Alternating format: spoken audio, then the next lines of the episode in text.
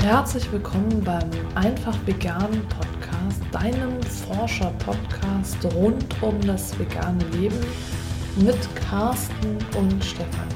Immer noch auf der Suche nach dem neuen Wohlstandsmodell. Und einen Schritt weitergekommen.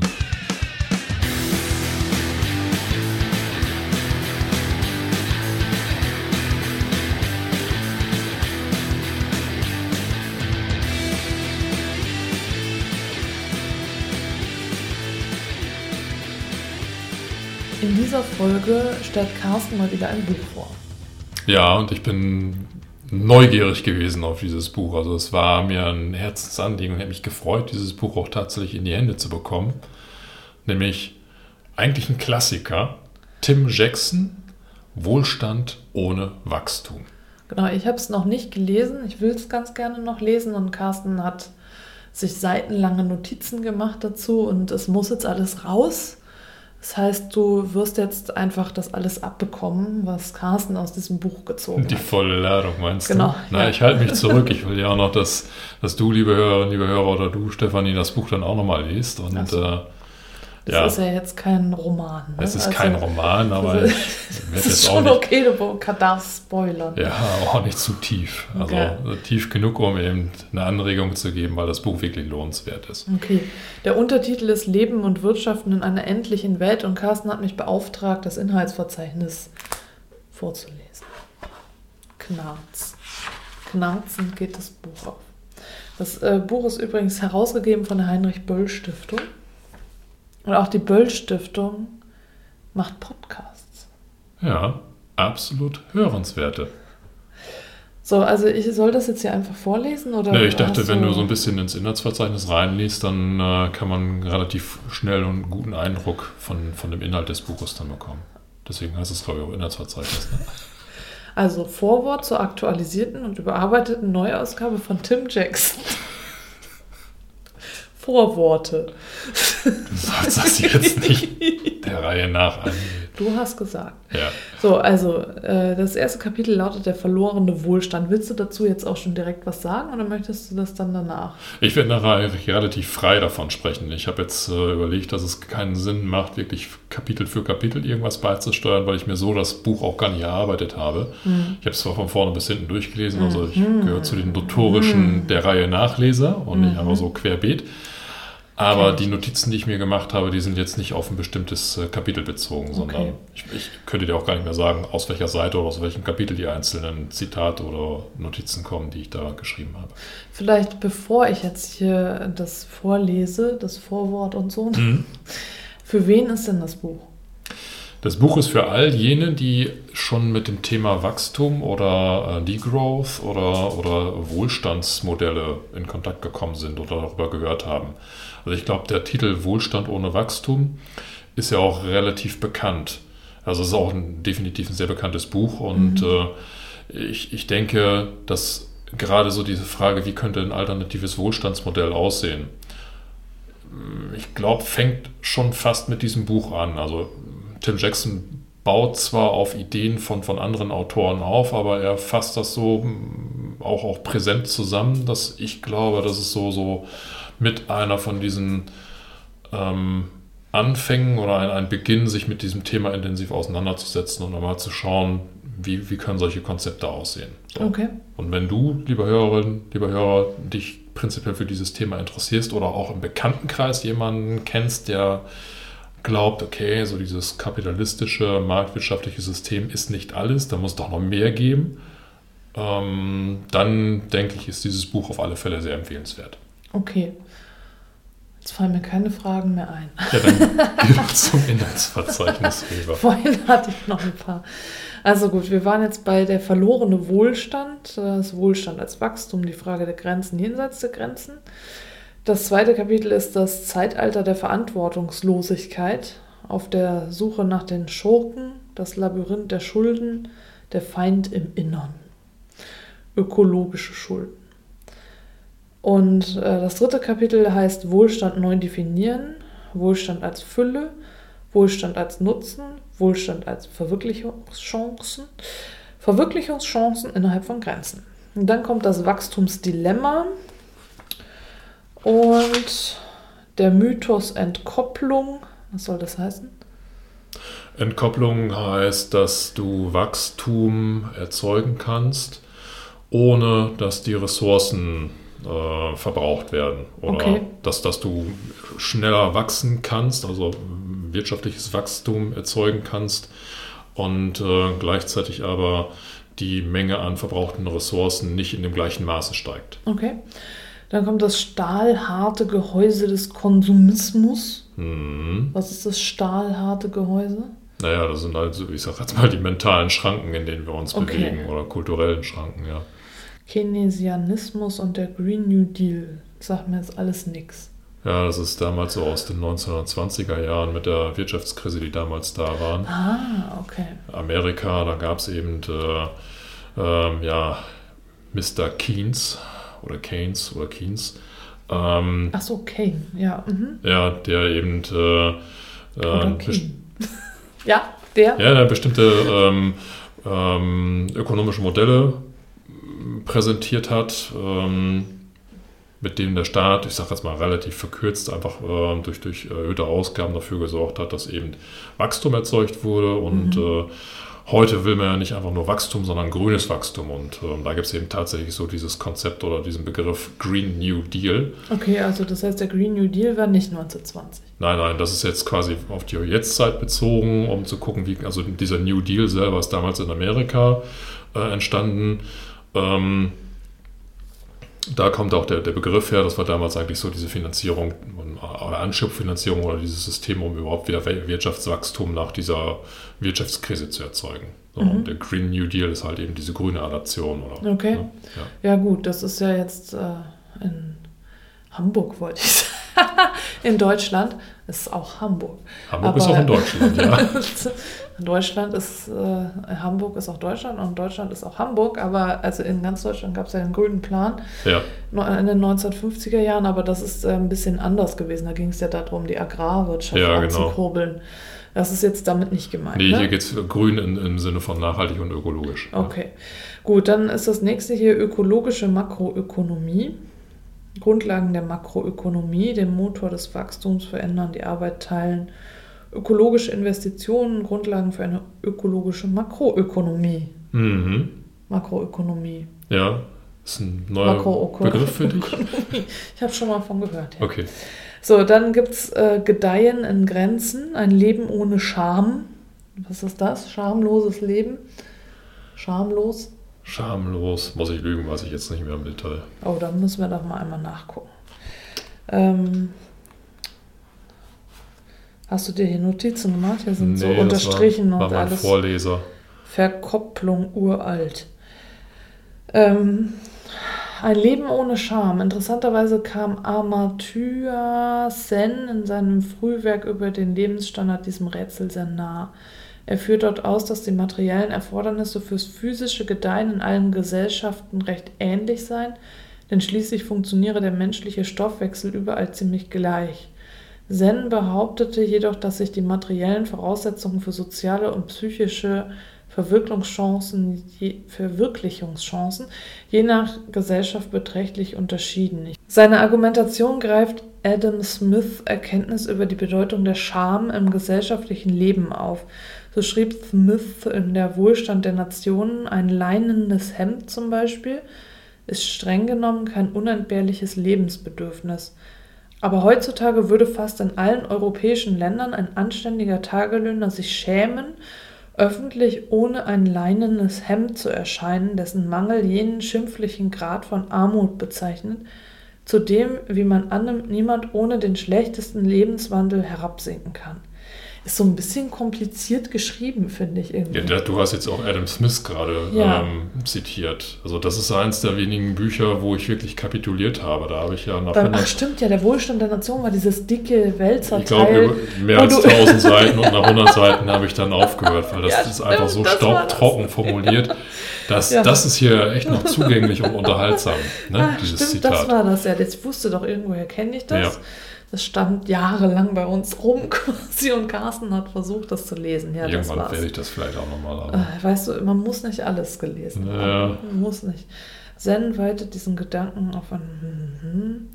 So schreibt er ein Leben ohne Scham, Freunde besuchen und einladen zu können, auf dem Laufenden zu bleiben über das, was geschieht und worüber die anderen reden und so weiter. Dies alles erfordert in einer Gesellschaft, die insgesamt reicher ist und in der die meisten Leute bereits etwa über Fahrzeuge, Kleidung, Überfluss, über Radios oder Fernseher und so weiter verfügen, ein aufwendigeres Paket an Gütern und Dienstleistungen. Okay.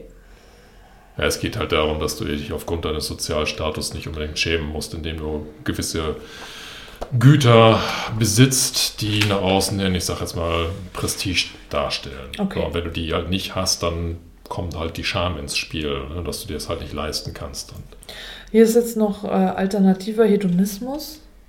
Ja. Willst du dazu später noch was sagen? Hm, nee, ich glaube, das greife ich jetzt nicht explizit auf, aber es geht halt darum, okay. dass eben diese, dieses lustvolle Leben, was halt nur auf Spaß und auf äh, was wir ja auch Lust schon in einem Kommentar jetzt so erhalten haben. Wir hatten ja schon ja, mal einen genau, Kommentar erhalten von einer Dame, die gesagt hat, dass ihr das alles völlig wurscht ist. Piep, ja, egal mit den. Wäre halt hedonistisch veranlagt genau. oder Hedonistin oder. Wurscht. Ja, wurscht. Und genau. ähm, also so ist es gemeint. Ja, genau. Okay. Einfach maximalen Lust- oder, oder Spaßgewinn. So. Okay. Und, und da gibt es eben die Möglichkeit, das alternativ irgendwie herzubekommen. Also, ja.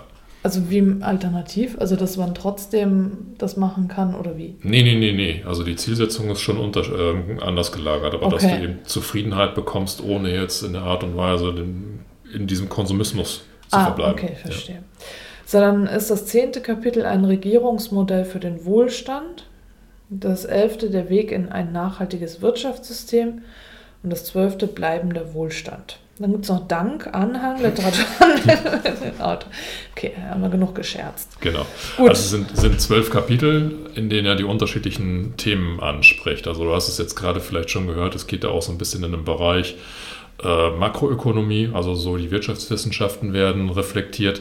Und das ist auch wirklich so ein Bereich in dem Buch, der so ein bisschen akademisch lastig ist. Also da kommt so ein bisschen das BWL-Wissen durch mhm. und muss man sich so ein bisschen durchkämpfen, wenn man das nicht so gerne mag. Äh, aber ansonsten ist ähm, der Rest von dem Buch absolut äh, einfach dargestellt und auch wirklich zugänglich. Mhm, ne? Okay. Jetzt muss man natürlich wissen, dass dieses Buch damals im Zuge oder im Geiste der äh, Weltwirtschafts- oder Finanzkrise 2008 ah, ja. entstanden ist. Also das okay. Buch selber kommt aus 2009. Mhm. Die deutsche Ausgabe ist, äh, glaube ich, 2011 erschienen. Okay. Aber äh, ja, Initialpunkt war tatsächlich so dieser Zusammenbruch des Finanzsystems und da natürlich auch die Frage, wie wollen wir weitermachen. Mhm. So, und Tim Jackson selber hatte sich wohl über lange Zeit generell schon mit diesem Thema auseinandergesetzt. Äh, hat vorher, glaube ich, ein Referat oder einen Aufsatz, also eine relativ kleinere Abhandlung geschrieben und mhm. äh, auf Basis dieser Abhandlung ist dann auch dieses Buch entstanden, was das ganze Thema noch ein bisschen weiterfächert. So, und äh, also spannend finde ich einfach so dieses Zusammenwürfeln, dass er so, so Themenbereiche ähm, auch, auch wirklich intensiv diskutiert, wie zum Beispiel Wohlstand. Mhm. Ja, was, was ist Wohlstand? Wie setzt er sich zusammen? Wie kann man Wohlstand definieren? Er spricht sehr viel über Ressourcen, Ressourcenausnutzung, Ressourcenbegrenzung. Mhm. Ähm, ein roter Faden in dem ganzen Buch ist Klima, Klimawandel. Okay. Also CO2 oder äh, Treibhausgase. Das zieht sich dort wirklich durch, äh, durch das Buch. Dann wird sehr viel auch über Konsum gesprochen. Mhm. Da greift er auch durchaus auf andere Autoren oder Wissenschaftler zurück. Vielleicht auch so ein bisschen philosophisch, um überhaupt erstmal zu schauen, warum konsumieren wir eigentlich so? Was ist denn das eigentlich für ein, für ein Konsum, für ein System, in dem wir uns bewegen? Und dann geht er natürlich zum Schluss hin zu einer Lösung. Das mhm. heißt, er, versucht jetzt nicht ausschließlich nur den Problemkomplex zu beschreiben, sondern daraus ähm, entstehend oder darauf aufbauend dann schon ein, eine Skizze zu liefern, wie könnte eine Lösung aussehen. Und das allerletzte Kapitel ist einfach, wie könnte diese Lösung bestehen bleiben? Also bleibender Wohlstand. Ne? Mhm. Das, was er da im Kapitel 12 hatte. Und was ist die Lösung? Ich will jetzt die erste Lösung wissen. Die Lösung. Ja, also die Lösung, die ist leider nicht ganz so einfach und trivial, wie ich mir das eigentlich erhofft hatte. Mhm. Er geht dort auf drei Ebenen ein, die mehr oder weniger parallel entwickelt werden müssen, damit du dann auch tatsächlich zu diesem Lösungsszenario kommst. Er mh, beschreibt, dass es auf der persönlichen Ebene Veränderungen geben muss, also weg von diesem Konsumismus. Okay. Auf der wirtschaftlichen Ebene muss es eine grundlegende Veränderung geben, dass mehr in den grünen, nachhaltig und ökologischen Bereich investiert wird. Mhm. Auch das Renditedenken muss sich grundlegend verändern. Also Unternehmer müssen ja dann im, im Rahmen dieser Neuorientierung nicht mehr den maximalen ähm, Finanzrendite-Charakter im Kopf haben bei ihrem Handeln, sondern die müssen den ökologischen Rendite-Charakter Mhm. als Ziel ansetzen. Das unterscheidet sich natürlich grundlegend und naja, das ist natürlich, ich sage jetzt mal, nicht mit dem zu vergleichen, wo wir heute jetzt gerade unsere Wirtschaft äh, aufgebaut haben oder leben. Aber auch politisch muss sich grundlegend etwas ändern. Das heißt, er, er spricht dort teilweise so, ähm, dass der Staat sich in bestimmten ähm, Bereichen stärker ja, nicht engagieren, sondern so auch, auch beteiligen muss. ne? Also weg von dieser Privatisierung hin zu einer staatlichen Einmischung oder Übernahme von, von, äh, von Anteilen durch den Staat. Ähm, explizit dort, wo ähm, ganz klar das Gemeinwohl mit äh, tangiert wird. Ähm, zum Beispiel Energiesektor oder ähm, äh, Finanzsektor etc., Okay. ne, wo er sagt, okay, das sind ganz große Stellschrauben und da muss man auch mit, äh, äh, ja, muss man eigentlich akzeptieren, dass der Staat dort mit, mit reingreift. Nicht so wie in der, in der vergangenen Wirtschaftskrise, wo der Staat einfach nur Stütze war, ne? nach dem Motto, die Banken haben Billionen an, an äh, Dollar oder Euro an, an Miese gemacht und der Staat muss jetzt zufüttern, damit dann die, die äh, Finanzstrukturen aufrechterhalten werden, sondern ähm, ja, der Staat soll dann tatsächlich Anteile an diesen Wirtschaftsunternehmen besitzen, damit er auch in den guten Zeiten von diesem Wirtschaften dann profitiert. Und gleichzeitig muss der Staat aber auch durch so eine Ausgabenpolitik äh, in den Bereichen äh, investieren, die dem Gemeinwohl zugutekommen. Ja, und das, was wir so im Laufe der letzten Jahre und Jahrzehnten erleben, ist ja, dass der Staat sich immer mehr zurückzieht. Also eine Liberalisierung des Marktes wird angestrebt, eine Privatisierung von Risiken, das merkst du so im Versicherungsbereich ähm, oder auch Rente, ne, dass man immer stärker private Altersvorsorge treffen muss. Ja, Und da muss man eigentlich genau in die andere Richtung. okay. So, und wenn du so dieses Persönliche, dieses Wirtschaftliche und das Politische fundamental änderst, dann kannst du auch zu einer Lösung kommen, die, ja, er hat sie versucht so ein bisschen zu beschreiben, aber es bleibt noch so ein bisschen abstrakt. Also er benennt alternative Modelle, er nennt sie so Aschenputtelwirtschaft. Okay. Das sind im Grunde genommen Sachen, die man so aus dieser Transition- oder Transition-Town-Bewegung kennt. Dass sich ähm, lokale Wirtschaftskreisläufe bilden, die erstmal robuster sind gegenüber, ich sag jetzt mal, wirtschaftlichen Schwankungen, die aber auch sehr stark auf den sozialen und ähm, ja, den, den ähm, Aspekt eingehen, dass, dass die Menschen untereinander stärker wieder arbeiten. Also weg von Okay. diesem Individualismus äh, hin zu mehr Gemeinschaftsdenken. Ne? Er grenzt das aber auch ganz klar ab. Also er sagt, also es ist nicht so, dass ich jetzt komplett in den, keine Ahnung, Sozialismus rein möchte. Das, das wird es nicht sein. Es, es wird immer noch äh, so sein, dass das Unternehmen äh, Ware produzieren, dass äh, Menschen konsumieren, dass auch der Staat in bestimmte Sachen investiert, etc. Also so, so das Grundgefüge bleibt bestehen. Nur der Charakter dieser Handlung, der verändert sich dann grundlegend. So, und dann hast du eher so, so kleinere Akteure, die eben nachhaltig agieren, regional agieren, ähm, wo jeder auf jeden so ein bisschen stärker aufpasst, also in dieses Gemeinschaftsgefüge wieder stärker, also so, ja, community-mäßig, ne? Ja, ähm, aufgebaut hat. Und das ist dann nachher auch so mehr oder weniger, ja, eine Idee möchte ich jetzt nicht sagen. Also wie gesagt, er, äh, ähm, er hält sich da noch relativ offen und, und frei, aber so in diese Richtung geht dieser Lösungsansatz. okay. Also was diese Zielsetzung oder Lösung betrifft, habe ich mir so zwei Sachen notiert, die bei mir wirklich Eindruck hinterlassen haben. Und zwar wird zum einen ja, im Rahmen dessen, was er dort erzählt, ähm, schon so ein bisschen die Frage nach oben gespült, ist denn das überhaupt noch Kapitalismus? Oder ist das ein komplett anderes System? Und wenn ja, welches? Und da bezieht er sich ähm, auf Raumschiff Enterprise. Äh, ich, in irgendeiner Folge hat äh, Mr. Spock wohl äh, folgendes Zitat gesagt: Es ist Kapitalismus, Jim, aber nicht so, wie wir ihn kennen. Okay. Jetzt weiß ich nicht, wer Jim ist und in welcher Folge. ja, aber, also äh, solltest du ein Trekkie sein, weißt du Bescheid. Ja, ich, ich fand das schon ganz interessant oder ganz lustig, dass er sich dann tatsächlich so auf so eine Science-Fiction-Serie bezieht, um eben zu beschreiben, nee, pass mal auf, Kapitalismus wird es dann weiterhin sein, mhm. aber eben in Irgendwie einer anderen anders. Form. Ne? Okay, Lässt ja. es dann aber auch komplett offen. Ne? Also, mhm. Und ähm, er sagt auch ganz klar, wer hofft, ähm, dass das normale Wachstum, so wie wir es heute haben, in ein materialistisches Utopia führt, also sprich, so nach dieses, dieses Technikgläubige, ne? so nach dem Motto, wenn wir nur genügend technischen Fortschritt haben, dann kriegen wir alle Probleme irgendwie gelöst. Mm, ne? ja.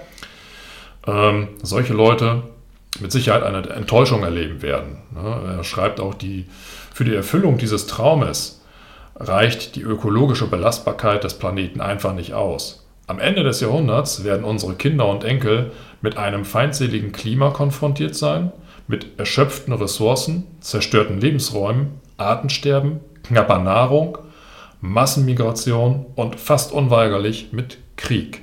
Mhm. Ja, er zeichnet da so ein düsteres Bild, um einfach nochmal zu untermauern, pass mal auf Leute, wir müssen handeln. Ne? Also das ist ja eben auch das, was Harald Welzer geschrieben genau. hat in einem Selbstdenken oder war das Klimakriege? Aber generell, ich meine, dass das in einem Selbstdenken war, ne? dass er ja auch geschrieben hat, dass es unweigerlich so sein wird, dass nur eine äh, Minderheit überleben wird. Mhm. Und ja, natürlich, wenn du zu dieser Minderheit gehörst, dann ist es okay, ne? Aber es kann halt eben auch sein, dass du oder deine Kinder, Kindeskinder dann aussterben werden, weil sie eben nicht zu dieser Minderheit gehören. Ne? Ja, ja, ja. Und ähm, ja, ich denke, ich kann ja so ein paar Impressionen aus dem Buch jetzt einmal zum Besten geben, die relativ unstrukturiert sind, weil, wie gesagt, ich habe mich jetzt nicht an dem Inhaltsverzeichnis, an der Reihenfolge festgehalten, sondern ich habe tatsächlich sehr viel notiert, weil ich A, die Art und Weise, wie Tim Jackson beschreibt, extrem gut finde. Mhm.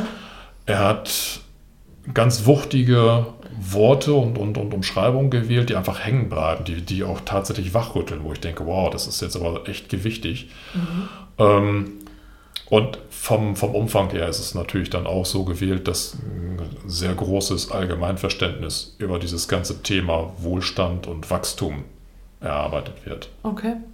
Also ich habe mir für den, ich sage jetzt mal, Bereich Wohlstand, wo er so ein bisschen über Wohlstand erzählt, so ein paar Dinge notiert und die sind für mich so eindrücklich gewesen.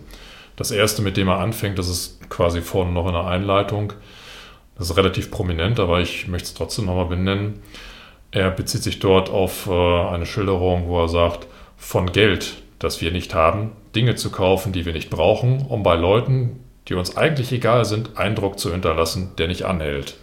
Ja, das ist so etwas, das stellt er nochmal vorne hin. Das, ich glaube nicht, dass es von ihm kommt, das habe ich schon mal mhm. mehrfach gehört, aber in diesem Sinne und diesem Kontext ähm, geht es jetzt quasi noch weiter, die, oder das zieht sich eigentlich so durch das komplette Buch durch. Und damit du jetzt nicht die ganze Zeit Carstens monotone, einschläfernde Stimme hörst, ne, komm, kicher, äh, werde ich jetzt auch etwas vorlesen. Wohlstand in jeder sinnvollen Verwendung des Wortes handelt von der Qualität unseres Lebens und unserer Beziehungen, von der Belastbarkeit unserer Gemeinschaft und von unserem Gefühl einer persönlichen und gemeinsamen Bestimmung. Die Makroökonomie, da ist sie wieder, für eine solche Vision zu errichten, ist eine präzise, bestimmbare und sinnvolle Aufgabe. Das Bestreben von Wohlstand ohne Wachstum war von jeher die Bausteine zur Bewältigung dieser Aufgabe zumindest zu entwerfen. Zitat Ende. Nun der Carsten. Ich möchte da, weil Carsten es gerade nicht schafft, was vorzulesen, nochmal eben was hinzufügen, was ich in Carstens Notizen gefunden habe. Wenn die ganze Welt auch nur die Hälfte der Ressourcen verbrauchen würde wie die USA, wären Kupfer, Zinn, Silber, Chrom, Zink und eine Reihe anderer strategischer Mineralien innerhalb von weniger als 40 Jahren erschöpft. Würden alle anderen ebenso viel verbrauchen wie die USA heute, wäre das in weniger als 20 Jahren der Fall. Zitat Ende. Und ich möchte da mal hinzufügen, wer sind wir denn, dass wir als diejenigen, die im Wohlstand leben Und in diesem, wie es hier auch in dem Buch heißt, in, auf einer Insel des Wohlstands, inmitten eines Ozeans der Armut, das steht da im Buch, hat Carsten rausgeschrieben, das habe ich mir nicht ausgedacht. Äh, wer sind wir denn, dass wir dann denjenigen, die im Moment noch im Ozean der Armut leben und äh, gerne auf einer Insel des Wohlstands leben würden, denen dann sagen, nee, ihr dürft das nicht, weil sonst alle Ressourcen verbraucht sind? Ja, also ähm, er hat das in einer anderen Konstellation auch nochmal untermauert, dass er sagt, dass die historische Verantwortung in dem Zusammenhang sogar für den Klimawandel mhm. eben ganz eindeutig bei den entwickelten Ländern liegt. Ja. ja das ist etwas, wo er wirklich nochmal darauf hinweisen muss, weil ähm, ja gerade die entwickelten Länder, ja, wir sind ja diejenigen, die am wenigsten, am wenigsten leidtragend sind. Ne? Genau, und für uns ja. fällt es am einfachsten, sich uns zurückzulehnen und zu sagen, pff, interessiert mich nicht, was Klimawandel, wo ist denn der eigentlich? Alle reden davon. Na gut, jetzt schneit es vielleicht ein bisschen heftiger oder so, aber es, es, sind halt Marginalien, die uns irgendwie im, im Alltag begegnen, ja. die wir noch nicht als Krise wahrnehmen.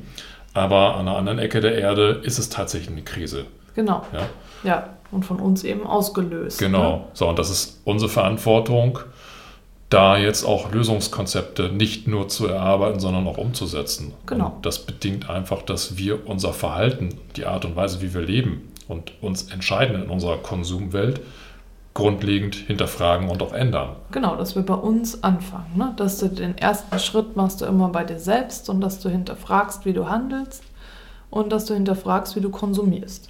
Genau. Und ich fand das interessant, ähm, dass er auch geschrieben hat, dass äh, der Überfluss unser eigenes Wohl untergräbt und nicht nur unser eigenes, sondern auch das eben unserer Mitmenschen. Mhm. Und er sagt auch irgendwo auf diesem Weg äh, verlieren wir, was wir eigentlich gesucht haben, den Wohlstand für alle. Mhm. Ja, das heißt, die, also dieser ja. ja. zwangsläufige Konsumismus, wo wir glauben, wir wollen uns Wohlstand damit haben wir uns ja erarbeitet. Ne? Ja, genau. Äh, oder ich gönne mir das jetzt mal. Ja, ne? Und ja. genau das, was wir damit suchen, verlieren wir damit. Ja. Zwangsläufig, allein schon aufgrund dieser Ressourcenthematik.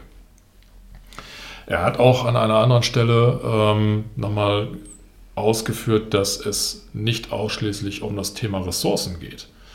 Also er, er sagte, ähm, dass die Ressourcenknappheit vielleicht auch gar nicht die entscheidende Frage sein wird. Mhm. Also das ist natürlich sehr präsent, ne? irgendwann haben ja. wir kein Öl mehr etc. Aber er sagte, ähm, bevor es dazu kommt, dass wir kein Öl mehr haben, haben wir keine Erde mehr, okay. die die ganzen Schadstoffe aufnehmen kann. Mhm. Also er bezieht sich darauf wieder auf die, die äh, ähm, Umweltbelastung, die wir zum Beispiel mhm. durch Klimagase und sowas haben. Irgendwann ist die Erde nicht mehr in der Lage, all das so aufzunehmen und irgendwie ähm, ja, als, als Senke aufzunehmen, dass das kein, kein Problem mehr für die Erde ist, also zu kompensieren. Ja.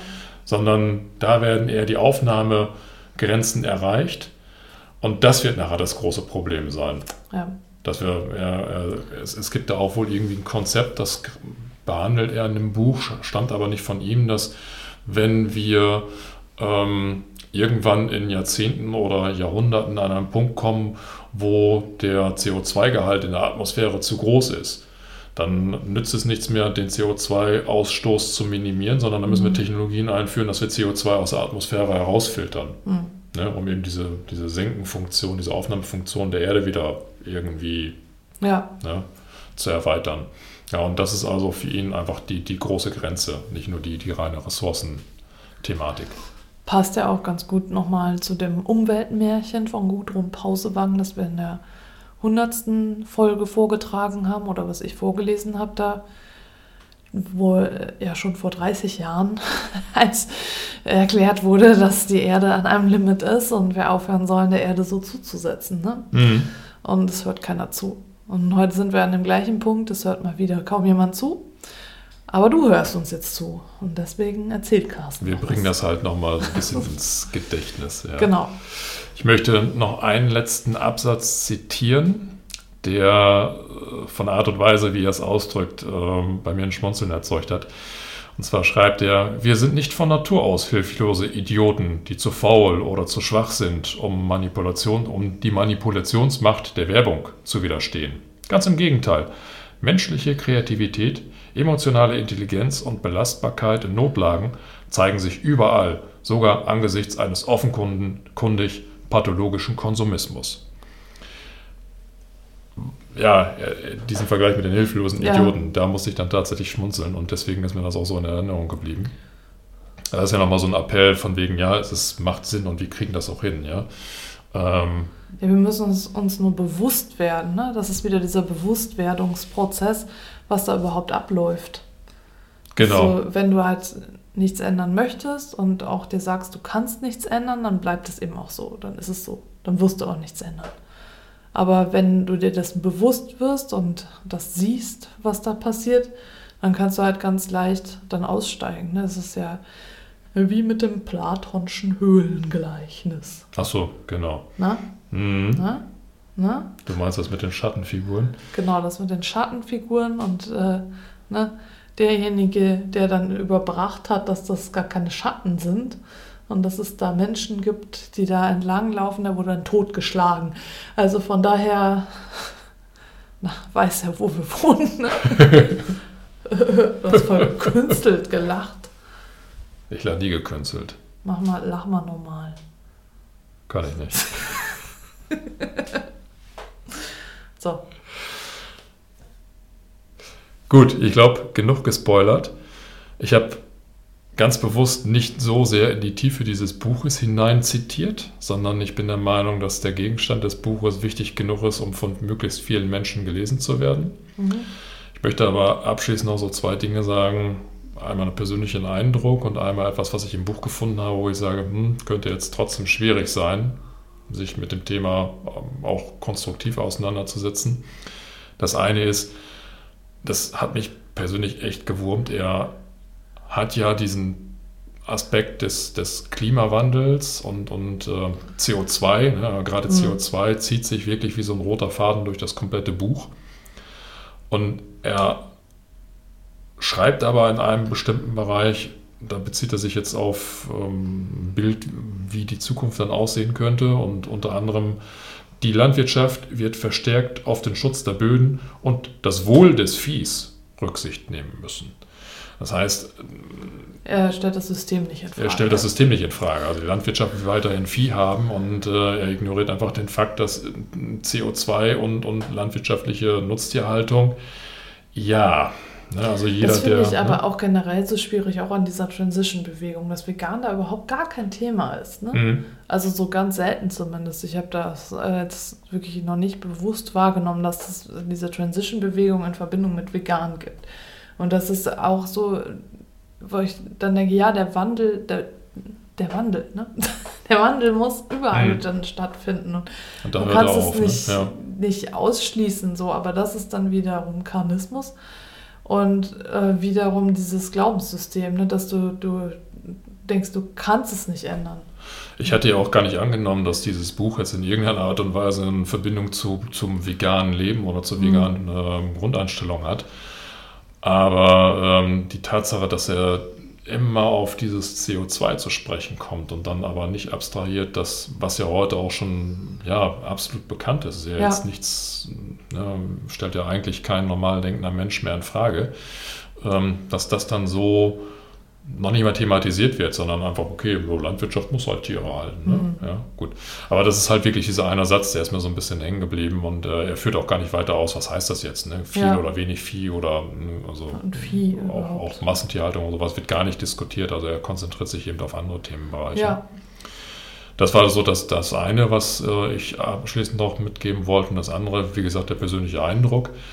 Was mir so ein bisschen Bauchschmerzen bereitet, ist die Tatsache, dass das Buch schon 2009 von ihm geschrieben wurde Mhm. und jetzt schon fast zehn Jahre später immer noch nicht wirklich so das an Fortschritt, zumindest aus meiner Sicht wahrzunehmen ist, wie er sich das dort vorstellt oder wie er es beschreibt. Mhm. Also weder im, im Privaten, die Art und Weise, wie die Gesellschaft konsumiert, erlebe ich eigentlich keinen direkten Unterschied. Ich merke wohl in, in Nuancen, es gibt Leute, die steigen aus, die sind bewusst Konsumverweigerer und die versuchen auch eine Alternative zu dieser Konsumgesellschaft abzubilden.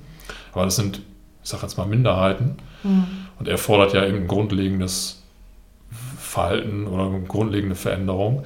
Und im Bereich der Wirtschaft und, und gerade Politik, also Politik noch am allerwenigsten. Ja. Ne, also da nehme ich nach wie vor wahr, die reden, reden, reden, treffen sich alle naselang zu irgendwelchen Klimagipfeln, mhm. streichen dann die äh, wirklich relevanten Themen von der Agenda, weil es eben unbequem ist und dem Kanismus dann äh, oder aufgrund von Kanismus dann nicht diskutiert werden soll. Ähm, das macht mir so ein bisschen Angst. Da mm, muss ich wirklich sagen, komme ich so an einen Punkt, wo ich schon so leichte Zweifel habe, schaffen wir das überhaupt? Ist die Menschheit überhaupt in der Lage, diese Aufgabe zu bewältigen und eben auf allen drei Strängen ja auch, auch schnell in eine Richtung zu gehen? Ne? Mhm. Also das ist auch etwas, wo er sich dann auch ausspricht, dass das jetzt nicht irgendwie eine Sache ist, die noch Jahrhunderte Zeit hat mit einer langsamen Entwicklung, sondern das muss schon einigermaßen zügig gehen zwar nicht ganz überfordernd, also nicht Schalter umlegen und ab jetzt müssen wir, sondern muss einen Übergang geben, aber der muss schon ja, zügig gehen. Und mit diesen deprimierenden Worten schließen wir jetzt für heute. Also ich bin ja immer noch der Meinung, dass äh, wir, also du und ich und Carsten, dass wir einfach diejenigen sind, die das Ruder rumreißen können, indem wir einfach unser Leben verändern. Und je mehr Menschen ihr eigenes Leben verändern, desto mehr wird sich auch das ganze Leben verändern. Ja, ich, ich Wenn jeder Einzelne jetzt sagen würde, ey, ich äh, achte jetzt darauf und ich bin Teil des Wandels, dann wäre es doch ganz einfach. Ja. ja, eigentlich ja. Deswegen, das ist ein, ja, ich glaube, es geht wirklich nur darum, dass wir es vorleben, also die Möglichkeit haben, das, ich glaube auch nicht, dass sich politisch was ändern wird, wenn die gesellschaftliche Basis weiterhin ja, in, in die Richtung des Konsumismus agiert nee, und denkt. Ne? Also die Politik reflektiert ja auch nur das, was in der Bevölkerung genau. gewünscht ist. Und deswegen, wenn wir in der Bevölkerung uns ändern, können wir das auch in der Politik reflektieren. Also ich bin der Meinung, dass wir von unten heraus das ändern müssen, damit sich was ändert. Ich denke Denn auch. wenn wir darauf warten, dass es von oben irgendwann mal geschieht, äh, können wir halt lange warten. Ja. Wir müssen selbst aktiv werden. Und es ist ja jetzt nicht so, dass Tim Jackson der Einzige ist, der sich mit diesem Thema auseinandersetzt. Es genau. gibt ja noch andere namhafte, die ich zumindest so vom, vom äh, Namen her kenne und auch vom Buchtitel, aber noch nicht gelesen habe. Und da werde ich mich in Zukunft auch mit beschäftigen, weil ich denke, mhm. da kommen auch nochmal ganz viele Impulse Anregungen und vielleicht auch Lösungskonzepte, die als Ergänzung dienen. Ja. Genau. Möchtest du sonst noch etwas? Nein, das scheint mir jetzt neutral genug. Eine Perspektive. Ah, nicht so pessimistisch. Nee. Ja, und damit es jetzt noch ein bisschen peppig wird, singt Carsten ein Lied. Echt? Welches denn? oh, Happy Day. genau. Oh, Happy Day. Wie geht denn das weiter? Weiß When ich? Jesus walks. Das, oh, ein Gospel, okay. Ein gut. Gospel ist das, ja. Jetzt wird schwierig, wie komme ich denn da wieder raus? Ja. Gut, wir lassen das jetzt so stehen und bedanken uns nochmal ganz, ganz herzlich bei dir, dass du uns unterstützt auf Steady. Vielen Dank. Ich dachte, du sagst jetzt weiter, aber Carsten ist nur derjenige, so. der immer Oh, Happy Day macht. Wow. Das war Carsten, das war ich nicht. Ähm. Das ist doch jetzt eine iTunes-Rezension wert, oder? Fünf Sterne. Komm. Also pass auf, wir bedanken uns für tolle iTunes-Rezensionen. Wir haben irgendwie schon wieder mehr Rezensionen, auch wenn wir keine Texte gefunden haben. Aber wir haben mehr fünf Sterne, also wir haben quasi. Die Sterne leuchten. Ich, die leuchten. Klasse, total und, super. Dankeschön. Also danke und danke für E-Mails und danke für Kommentare. Und danke, dass du uns hörst und noch was? Danke. Danke. Danke. Singen auch nochmal. Danke. Danke. Da, da, fallen mir jetzt diese ganzen religiösen Lieder ein, die ich früher singen Ja, ich habe ich auch gerade so im ja, Kopf gehabt. Begreife ich mir jetzt, aber das wird irgendwie zu pathetisch. Danke für diesen schönen Morgen. Danke. Ja, das äh, war so eine prägende Zeit. Wir haben die hinter uns gelassen. Ja. ja, ich rette dich jetzt mal in diesem Sinne. In Hamburg sagt man Tschüss und auf Wiederhören.